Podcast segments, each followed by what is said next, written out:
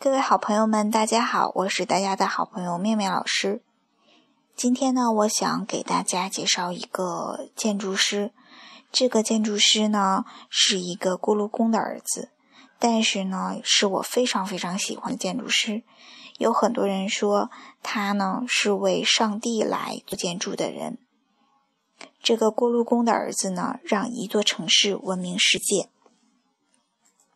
他出生在一八五二年的六月二十五日，在一个小镇里面。这个锅炉工呢，迎来了一家的第五个生命。这个小孩的一生将与北面的另一个城市紧紧相连，那个城市呢，就叫做巴塞罗那。这个小孩的名字呢，就叫做安东尼·高迪。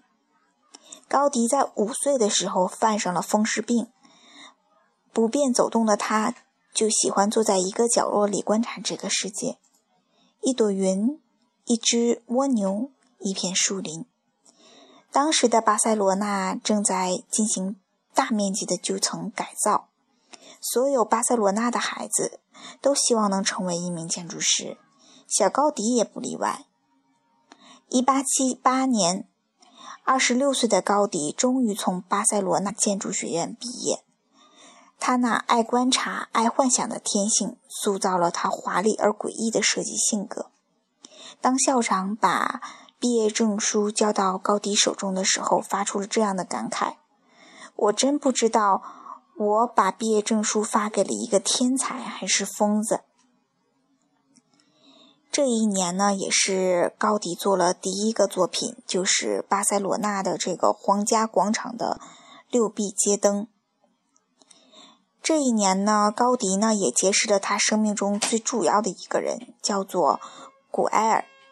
古埃尔迷恋高迪的每一个疯狂的创意。为了实现高迪古怪的想法，他可以不计成本地投入金钱和时间。而高迪就像被宠坏的孩子一样，得到了所有创作者都奢望得到的东西：创作自由和财力的支持。古埃尔呢和高迪合作的第一个作品呢叫做《古埃尔庄园》。这个时候呢，高迪从一个锅炉工的儿子变身为了西班牙顶级的建筑设计师。转眼十年过去了，高迪已经有不少的作品。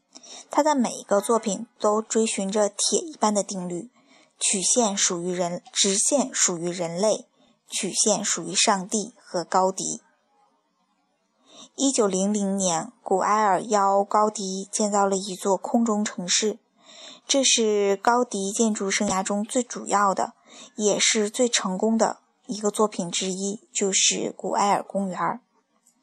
高迪在这里工作和生活了整整二十年，饿了就啃面包，穿的像乞丐一样又脏又破，但是他却建造了只有在幻想中才有的公园。这么说吧，即使高迪的一生只有一个作品，这座公园也能让他垂帘轻视。树干造型的柱子镶嵌在鸟窝上，碎石彩色的玻璃变成了野兽，石阶石柱上布满了各色的马赛克，还有世界第一长的弯曲的石凳，马赛克的碎片编织成了一片斑斓的梦境。高迪就是上帝的使者，他用诡异的视角观察着世界，并将他的审美用建筑的方式传递给世人。高迪的建筑就像他用五色的泥巴捏出的一个个玩具。每一年，无数的游人涌入了巴塞罗那，其中的很多是冲着高迪的玩具而来。高迪的建筑生涯最重要，也是晚年最成功的作品。是公园里有一个高迪的博物馆，是高迪曾居住过的地方。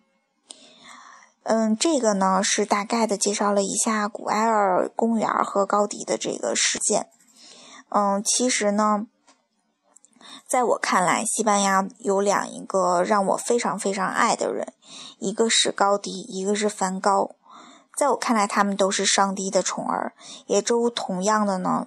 嗯，并不是有很长的一个生命，嗯，所以呢，大家都会说，嗯，像这种天才呢，都是为上帝准备的。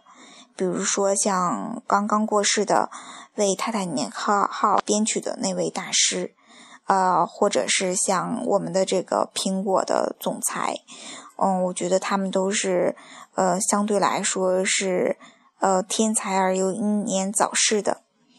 嗯，也比如说像中国的这个吕延植，嗯，也就是说，呃，可能我们普通人。呃，需要用更长的时间能成为一位伟大的建筑师，而他们却用短暂的生命，嗯，就能完成我们普通人一辈子所不能达及的这个里程。嗯，但是我们依然祝福这位天才，嗯，能在这个天堂为上帝做出更好的一个作品。嗯，这就是我们今天的一个呃小的介绍。嗯，也祝大家晚安，谢谢大家。